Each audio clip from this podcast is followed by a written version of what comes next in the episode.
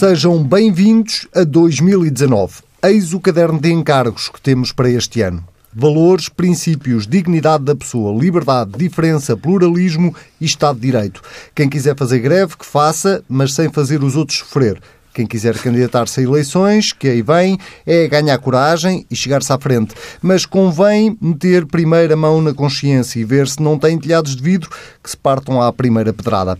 Ah, claro, e não se esqueçam de ir votar. Sejam mais ambiciosos mas com bom senso. Que o país, esse, não precisa assim de grande coisa, só de mais justiça social, de combater melhor a pobreza e corrigir umas desigualdades que por aí andam. Já agora, uma economia mais forte, uma sociedade mais justa, política e políticos mais confiáveis. Será pedir muito? O Presidente da República acha que não. Afinal, é só ir um bocadinho mais longe e mais fundo. Metam os olhos em Mário Centeno, o melhor ministro das Finanças da Europa e arredores, o CR7 do Eurogrupo, o homem que mete as contas públicas na ordem e os ministros do governo Costa, todos em sentido. E já agora, metam os olhos e os ouvidos nestes dois que tenho aqui ao meu lado. Acabadinhos de chegar a 2019. Pedro Marcos Lopes, Pedro e Silva, muito bem-vindos. Bom ano para os dois, antes de mais. Bom ano para os ouvintes também. Vou começar. E para ti? E para mim também, e para os ouvintes, obviamente. Eu também quero dizer, senão parece que eu não estou a desejar bom Pois, ano. parece mal educado. uh, vou começar pelo Pedro Adão e Silva uh, e pela mensagem do Presidente da República, uh, mensagem de ano novo, uma mensagem em ano eleitoral, o que, e começa exatamente por aí, fará alguma diferença no tom, no conteúdo, ou não notaste assim grande diferença? Talvez um pouco, uh, um, e até mais pelas reações à mensagem do que propriamente pela mensagem, mas também posso afirmar que acho que a mensagem suscita aquelas uh, reações. Um, e porquê? E talvez isso o ano eleitoral ajude a explicar. Foi uma mensagem verdadeiramente ecuménica. Um, e tu, aliás, deste conta disso, porque enumeraste vários tópicos, é uma mensagem relativamente curta, mas que agrada a todos. Um, tem pontas para agradar a todos. Pontas para agradar a todos. É isso, é isso. Portanto, e não tem, os, tem recados, mas não tem os recados de, normalmente cortantes. direcionados. Não, não são recados cortantes ah. que causam incómodo, ou seja, tem recados, não são cortantes e permite assim, uma coisa cherry picking. Nós não temos a expressão portuguesa que é apanhar cerejas. É? Todos podem ir lá colher alguma coisa uh, à mensagem.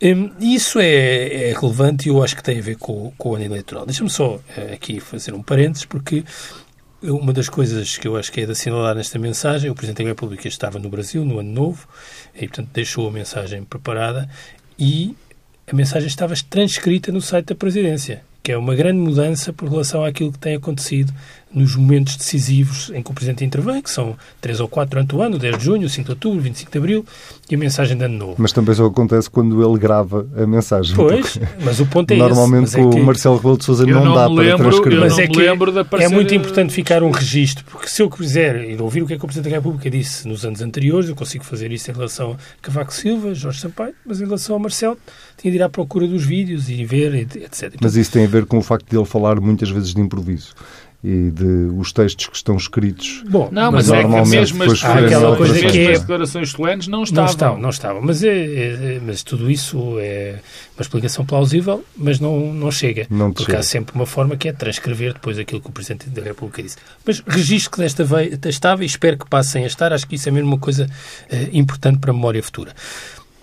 Mas a, a, dimensão ecuménica da mensagem, no sentido de permitir que todos vão lá buscar alguma coisa, tem uma relevância política. Depois, caso podemos assim falar das reações dos partidos, porque mostra que é possível um, construir um espaço de compromisso. De certa forma, a interpretação que eu faço é que o Presidente, ao uh, sublinhar todos estes pontos e estas dimensões que tu enumeraste, estava também a mostrar que é possível manter a divergência e as diferenças entre partidos no ano eleitoral. Isso tenderá a acontecer muito, mas que há um espaço comum um, que é importante preservar e que, aliás, eu acho que isso também resulta da interpretação que o Presidente faz do, daquilo que é a natureza do, do mandato e da função, um, que a responsabilidade do Presidente é precisamente essa de construir o um espaço comum e não tanto de acentuar as diferenças.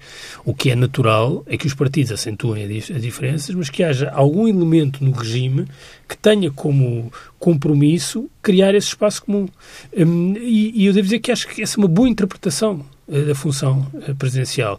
E uma boa interpretação... E distante, infelizmente não, é distante. E há muitas crispações, desculpa interromper, há muita crispação que nós ainda hoje estamos a viver, que resulta, também resulta do facto de termos dois primeiros ministros, particularmente José Sócrates e depois Passos Coelho, que tinham um discurso muito crispado, e o problema é que tínhamos um Presidente da República que acentuava a crispação do, do, do, do discurso.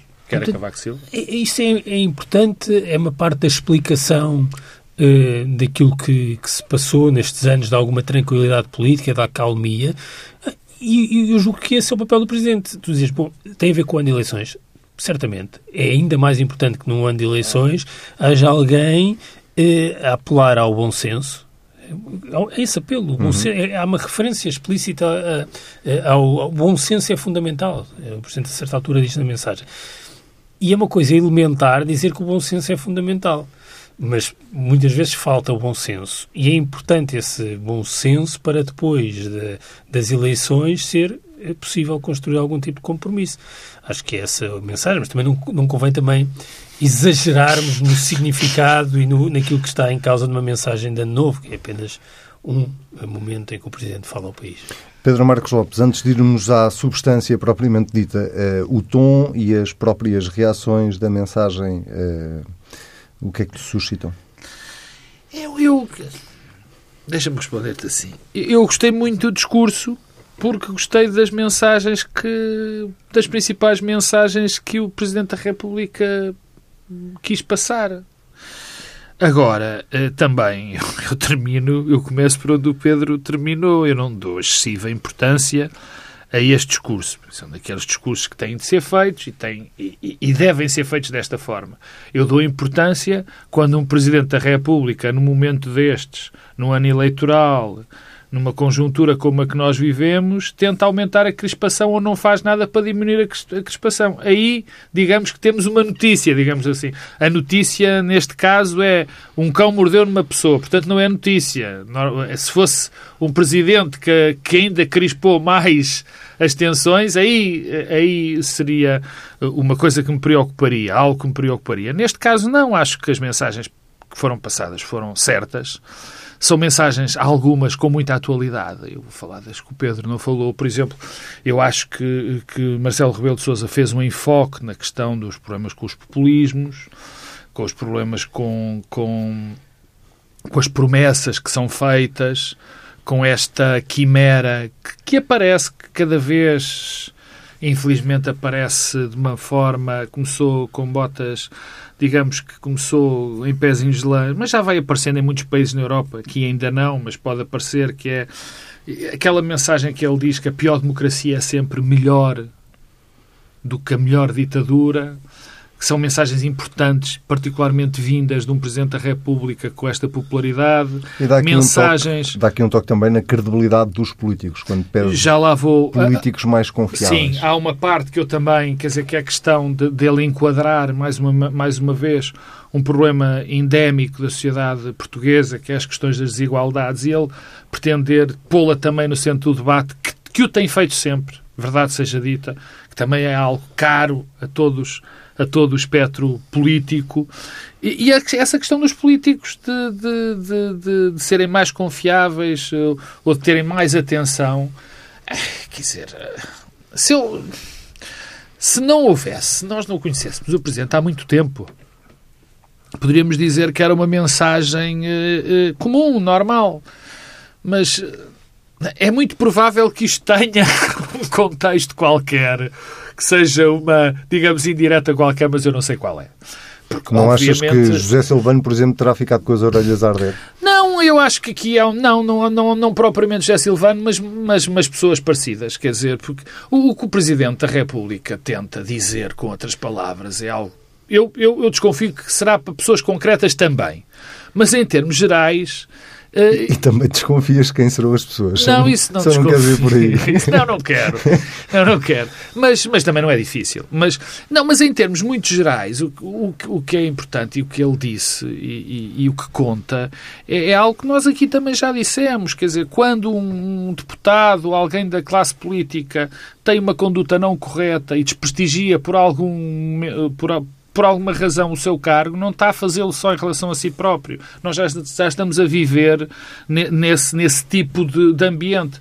De, prejudica toda a classe política. Isso é péssimo para a democracia, isso é péssimo para o funcionamento das instituições. Eu penso nesse grande contexto eh, é o que quer dizer. Depois diz uma mensagem eh, interessante também em relação aos políticos, que é tenham cuidado com o vosso passado, não é? Que é que eu acho que... aqueles que estão a pensar candidatar-se. Sim, porque eu acho que no fundo é uma é uma é, é uma, é uma... Analisem com cuidado. Exatamente. Vão ver os papelinhos Vão ver todos. os papelinhos todos. Quer dizer, no fundo é o Presidente da República. O, o currículo. O, o Dr. Rui Rio, aliás, já várias vezes disse que guarda as faturas. Todas, Exatamente. O Presidente da República. É avisado. É Presidente avisado. da República, eu acho que... que, que... Aliás, é avisado e, e, duplamente avisado, porque tendo em conta aquilo que o Dr. Rui Rio tem dito sobre o Ministério Público, é mesmo bom que guarde as ah, faturas sim, sim, sim, sim, sim, sim. Não, e o, o que o Pedro disse, quer dizer, às vezes pode parecer, pode, para se interpretar bem, há que ter algum receio de, de, alguma, de algumas atuações de, de, poderes fáticos, quer dizer, que são mais do que fáticos. Eu, eu não estava a perceber que estás a chamar-lhes fáticos. Sim, são mais do que fáticos. Peço desculpa. Não, mas também são factos numa dimensão que às vezes cedem o seu poder excede as suas competências e, e, nessa altura acabam por se tornar fáticos e não dentro de, de, das suas competências. Mas só para, para, para acabar, no fundo o Presidente da República diz que chama com o cimo dos seus 70 anos, do cimo dos seus 70 anos diz uma coisa e poucos diz uma coisa que, que, todos os políticos mais velhos deviam saber. Olha que agora a internet está aí e pode-se buscar tudo, tudo o que vocês disseram e, portanto, é preciso um cuidado especial que não era preciso há uns tempos. Não sei se feliz, se infelizmente, mas é o, é o mundo...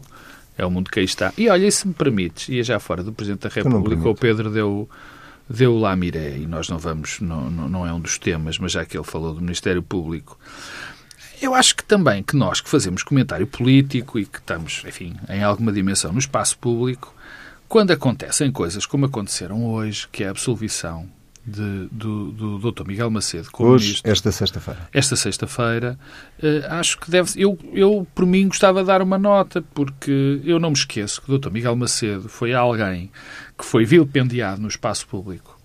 Foi alguém que teve o seu interrogatório passado num, num órgão de comunicação, chamam-lhe órgão de comunicação social, numa, numa, numa, num canal de televisão, o que foi das coisas mais inacreditáveis que eu já, que eu já vi, quer dizer, a nível, que é absolutamente nojentas, para utilizar o termo certo, e que foi absolvido hoje. E que aquilo que lhe foi feito jamais será reparado. E isso é um problema grave na nossa democracia que vai permanecer.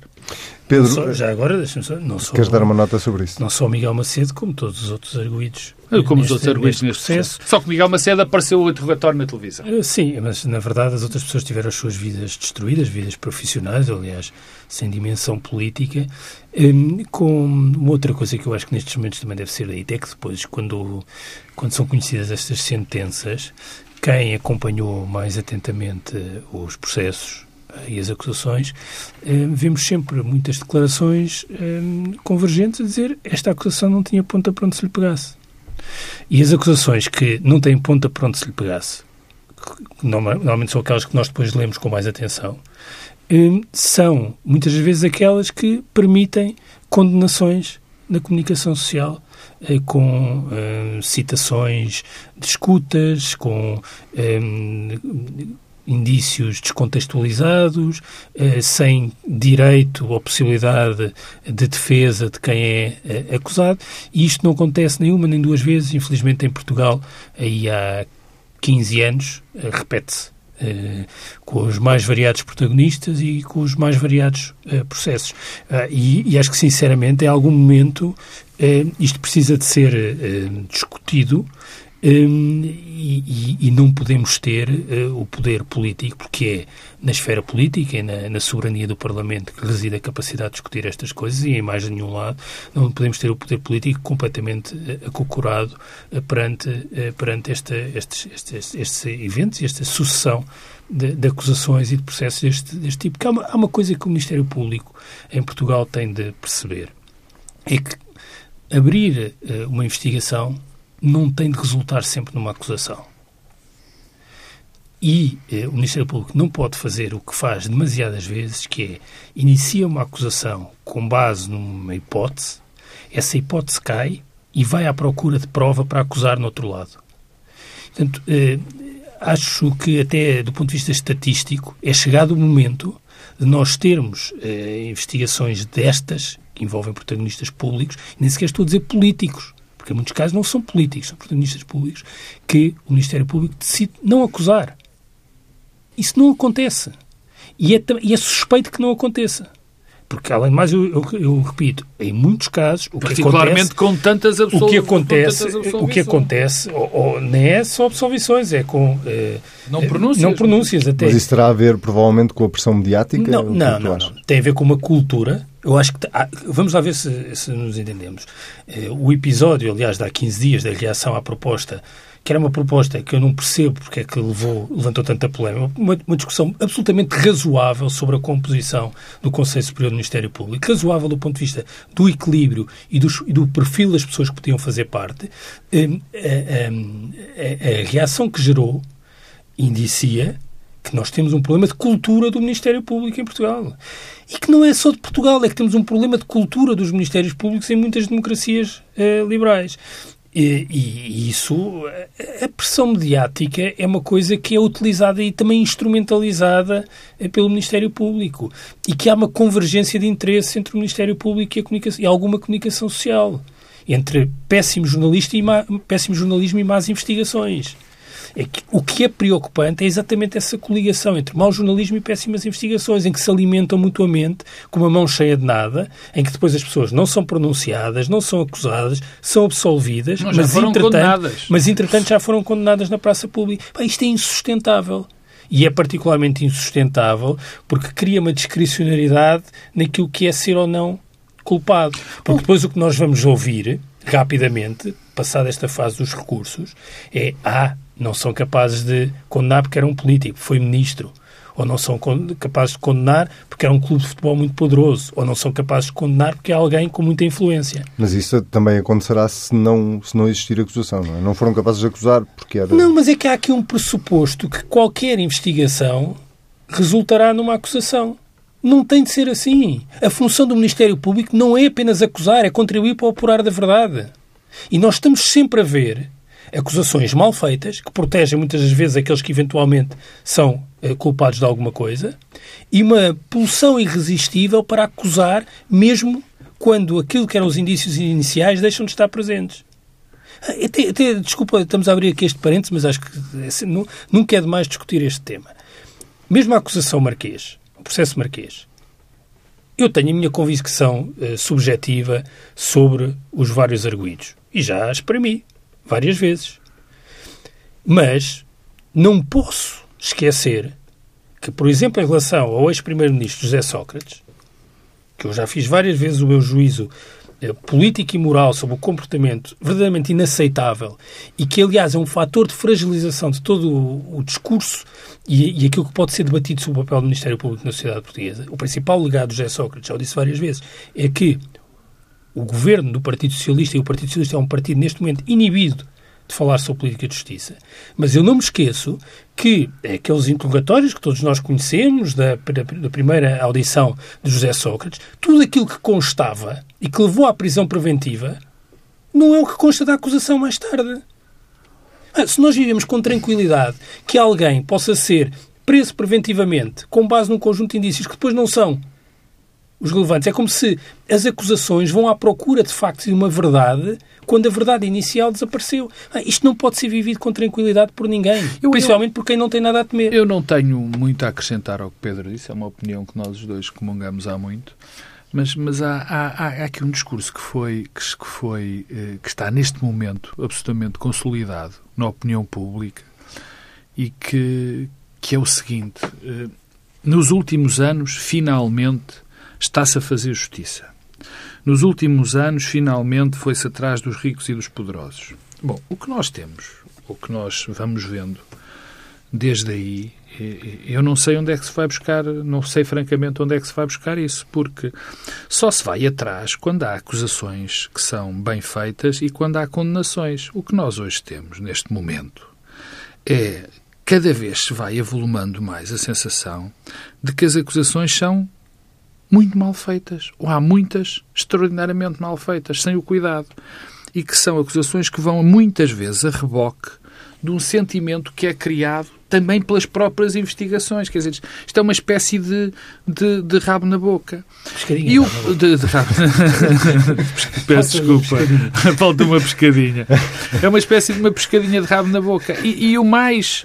E o mais das coisas mais detestáveis que há nesta discussão que, que, que, se vai passando na opinião pública é de que cada vez que há uma pessoa, e agora não é, não, não é um ataque de egocentrismo, juro que não é, mas cada vez que uma pessoa que chega chama a atenção para os problemas graves que o Ministério Público tem, para os problemas graves que a Justiça tem, para a autêntica infâmia que é esta coligação, e eu não tenho vergonha nenhuma de dizer porque é o que eu acredito, esta coligação entre jornais como o Correio da Manhã e essas empresas e empresas associadas e o Ministério Público, onde se, quando se quer acusar uma pessoa, quando se quer condenar uma pessoa, não havendo provas, se põe notícias sobre essa pessoa, não se sabe bem como, tirando bocados de, de, de, entrevistas, tirando um bocado de escutas, peço desculpa, tirando pedaços da acusação, uma coisa perfeitamente sinistra. E cada vez que há uma pessoa que chama a atenção para isto e diz que a justiça não melhorou, porque a justiça nos últimos anos, lamento, posso estar sozinho a dizer isto, mas a justiça nos últimos anos não melhorou. Não melhorou. E é quase apontado como um defensor dos criminosos, dos corruptos e, das, e, e de tudo o que está mal neste país. É exatamente o contrário. Nós temos um problema gravíssimo com a justiça. Ninguém quer olhar para esse problema. O Primeiro-Ministro tem o descaramento de dizer há político que é da política, o que é da justiça, o que é da justiça. É das coisas mais terríveis que se pode dizer em relação à justiça neste país neste momento. Ou no momento em que ele o disse. Porque a justiça é um problema político e um problema político central.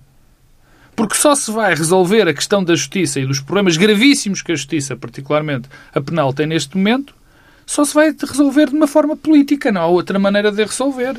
Bom, nós temos que avançar. O eh, Pedro fez este parênteses. Este... Não, não, e bem, e bem. É um tema, é um tema relevante, de facto, desta, desta semana. Uh, só para terminarmos o capítulo da mensagem de Marcelo Rebelo de Sousa, a mensagem de Ano Novo, uh, eu ia perguntar ao Pedro Adão e Silva há pouco se, no fundo, toda esta mensagem, uh, usando aqui a gíria futebolística, isto está tudo ligado, não é? Porque o, o, quando Marcelo Rebelo de Sousa pede políticas e políticos mais confiáveis, um, está no fundo também a, a, a referir-se àquilo que é um afastamento cada vez maior das pessoas em relação ao, à política, aos políticos, aos partidos políticos. Um, e, e, e também, uh, e é isso também em parte que justifica os populismos e, e, todos os fenómenos a que estamos a assistir. Tu olhas para a mensagem de Marcelo Rebelo de Sousa no seu todo como eh, com um destinatário eh, muito concreto, que é exatamente o populismo ou os populismos. Acho que é, é a preservação de alguma estabilidade das instituições do regime em Portugal e alguma capacidade de resistirem, nomeadamente os partidos. Porque eu devo dizer que acho que mais importante e relevante do que propriamente a questão de eh, analisem o vosso percurso passado eh, é a ideia de que ah, é muito fácil uh, destruir uh, aquilo que foi as conquistas da democracia do ponto de vista das instituições, uh, mas também aquilo que foi o equilíbrio na relação entre benefícios e capacidade do país de cumprir esses benefícios.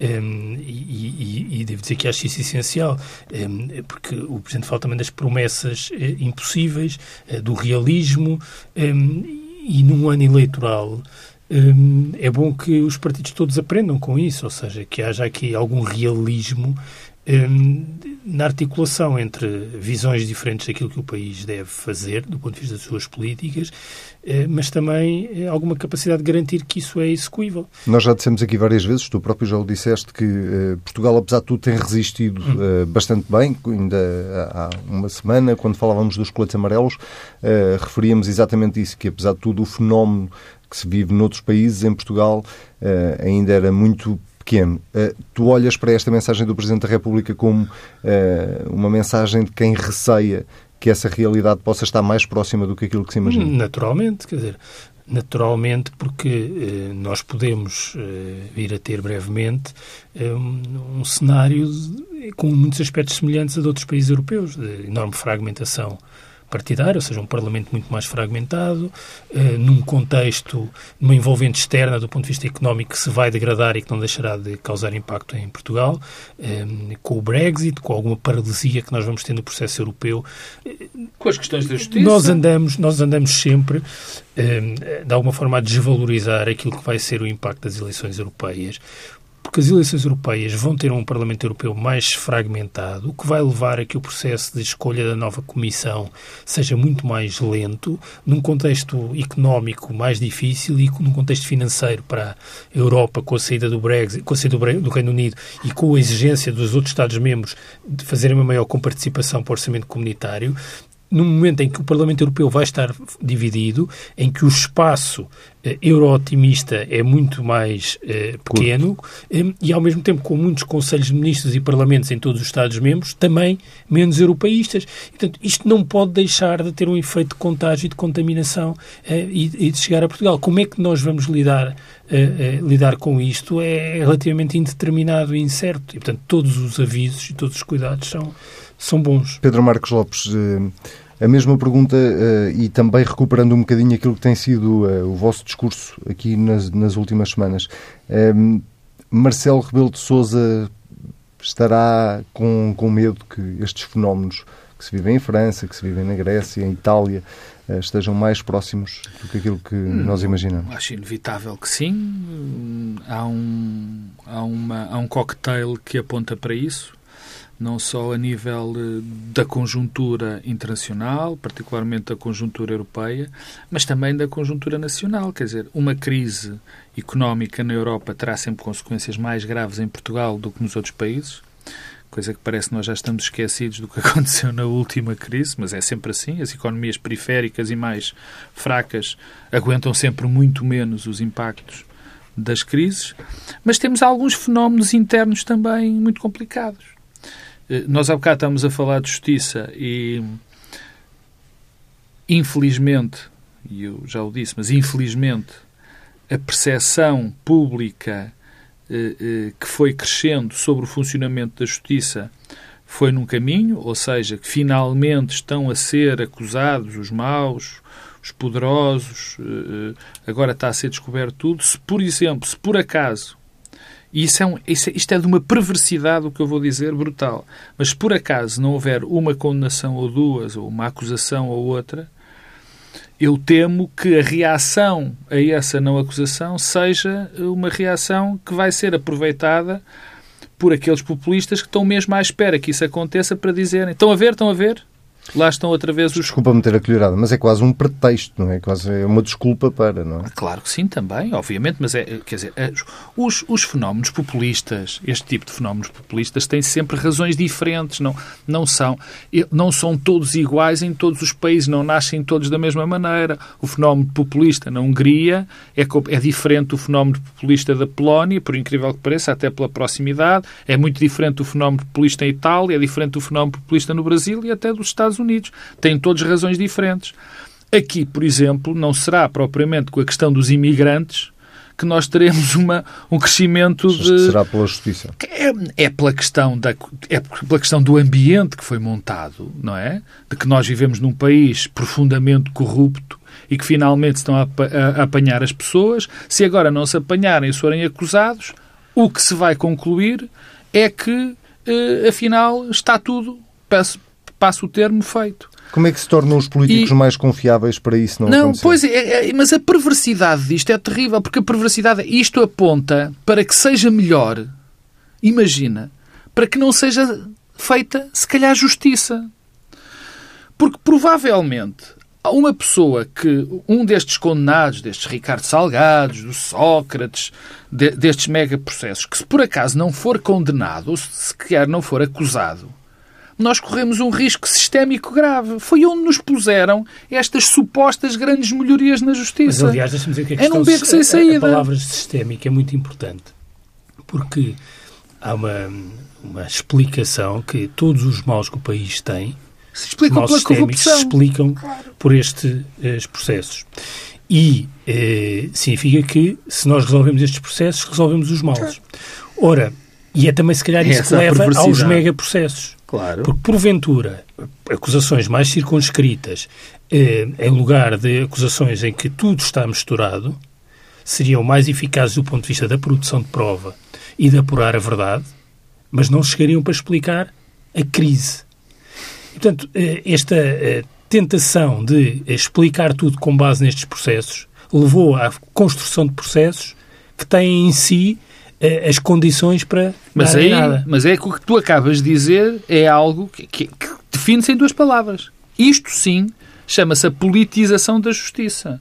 O que o Pedro Adão e Silva acabou de dizer é exatamente dizer, é o que eu estava no fundo a dizer, mas que tem duas palavras, é a politização da justiça. É quando a justiça acha, a justiça arma os megaprocessos com intenção, obviamente, não nego, de, de, de, de- fazer justiça, mas que essa justiça tenha uma componente, lá está, uma componente sistémica, porque nós vamos resolver este, só com estes megaprocessos, nós damos a ideia de que há aqui um complô gigantesco. E isto sim chama-se politização eh, eh, da justiça. Portanto, nós não estamos, o Presidente tem razão, estamos. Ah, e depois há o. Deixa-me falar do outro problema de- que, que eu Do acho que texto. o Presidente da República vê. 30 segundos. Está bem Estamos a frustrar as expectativas que é do, da, da, dos do Presidente da República. É que o Presidente da República, quando fala também de problemas, e eu acho que ele tem isso por trás do discurso dele, tem a noção de que há- vai haver um problema, pode haver um problema muito complicado no centro-direita português, na definição do nosso sistema político-partidário. E quando ele fala de, do equilíbrio, quando ele fala da moderação, está muito a falar para esse lado. É evidente Está com medo do PSD. Não, não está com medo do PSD, está com medo pode do acontecer que ao PSD. pode acontecer ao PSD. Claro, e, o nesse que não pode, e, o, e o que não está a acontecer ao CDS e o que está a acontecer a esses pequenos grupúsculos, que eu acho que não têm significado nenhum, nem vão ter, dentro do centro-direita. E é também, provavelmente, por isso que vai ser forçado a candidatar-se às próximas eleições. Eu de que nós vamos voltar a falar desse assunto mais tarde. Eh, Pedro Adão e Silva, um minuto e meio para falarmos do CR7 do Eurogrupo. Mário Centeno, o melhor ministro das Finanças da Europa. Ehm, amado por uns, odiado Sim. por outros, nomeadamente olha, pelos sindicatos. longe, longe vão Se os calhar tempos, alguns ministros, longe vão os tempos. Sim, já lá vou. Longe, longe, Não vais vão muito longe. longe vão os tempos em que eh, aqueles que falhavam todas as metas orçamentais e aplicavam retificativos atrás de retificativos riam à gargalhada no Parlamento das intervenções de Mário Centeno. Eh, longe vão esses, esses tempos. Eu, eu, eu devo dizer que acho que mais do que Memória é uma coisa muito traiçoeira. mais do que o Cristiano Ronaldo do Eurogrupo, eh, é bom que aqueles que à esquerda e à direita eh, olhavam com reserva para Mário Centeno percebam que Mário Centeno é o Cristiano Ronaldo do Conselho de Ministros português. É o principal ativo eh, de, para António Costa. Esperemos é que António Eh, Costa não seja o Fernando Santos. Não, não, não, não. Que não ponha o Bernardo Silva a jogar. Uma pessoa só não pode dizer que ele é o Rui Vitória do Conselho de Ministros. Isso, isso nós não Também, vamos, olha, também, olha, para mim nós não vamos apanhar o boa. Pedro Adão e Silva a dizer. Não, não. Eh, Eu Já lhe roubei 30 segundos, vá. Não, mas retrospectivamente, porque eh, esta ideia da moderação, de compromisso, de resolver aquele que era o principal problema, porventura, do Partido Socialista nas últimas legislativas, que era visto como um partido irresponsável eh, financeiramente, mas também para, eh, para, para a frente. Eu acho que se o Partido Socialista tem a ambição de ter um resultado melhor do que teve há três anos, eh, é bom que perceba que é no espaço que representa Mário Centeno, o espaço de conciliar o vínculo europeu com a moderação eh, e a conciliação orçamental, porque de facto eh, as pessoas percebem eh, que o excesso, as promessas para tudo e para todos são contraproducentes. Estás a dizer que Mário Centeno deveria ser o Ministro das Finanças se o PS voltar Julgo a sim, julgo que sim, mas acho que há, olha, devo dizer que também acho que há dois riscos. Um é um risco que é uma tendência portuguesa que não começou com este governo, mas que é uma tendência que se tem intensificado, que é fazer radicar e reduzir tudo à determinação das finanças, que, por exemplo, tem como exemplo o Orçamento do Estado como o momento que encerra toda a definição uh, estratégica da política e, por outro lado, um outro risco que é uh, aquele que falávamos há pouco, que é um contexto e uma envolvente externa uh, muito exigente e em que em Portugal toda a discussão política continua a ser feita em torno de propostas que visam aumentar a despesa estrutural. E, e não há Ronaldo que resista a isto. Marcos Lopes, 30 segundos, literalmente. Eu não nego que Rui Rio não tenha sido não tenha tido a melhor prestação até agora como líder da oposição. Mas a maior, o maior problema de Rui Rio no seu mandato e na sua proposta política estratégica chama-se Mário Centeno. Aliás, ele aqui no Bloco Central deu conta disso. Porque quase, Mário Centeno... Ele quase que admitia Rui Rio Não, pois porque Mário Centeno, Mário, Mário Centeno, Centeno Mário Centeno, politicamente, politicamente, posicionou o Partido Socialista completamente no centro, espaço. no espaço que Rui Rio queria ocupar. Só que quem está no governo e quem tem o dinheiro na mão e quem tem a máquina de propaganda na mão, o que é normal, ocupa com muito mais facilidade. Portanto, Mário Centeno eh, olhou, riu-se, esse sim, do Bloco de Esquerda e do PC, António Costa aplaudiu, ocupou o centro, que era exatamente o sítio, o centro político era exatamente o sítio que Rui Rio se propunha atacar. Pedro Marcos Lopes, Pedro Adão e Silva, nós voltamos a ver-nos daqui uma semana. Quanto a si, eh, já sabe, se quiser voltar a ouvir o Bloco Central desta semana, basta ir a tsf.pt. Se quiser comentar, basta usar o hashtag TSF Bloco Central. Nós voltamos daqui uma semana.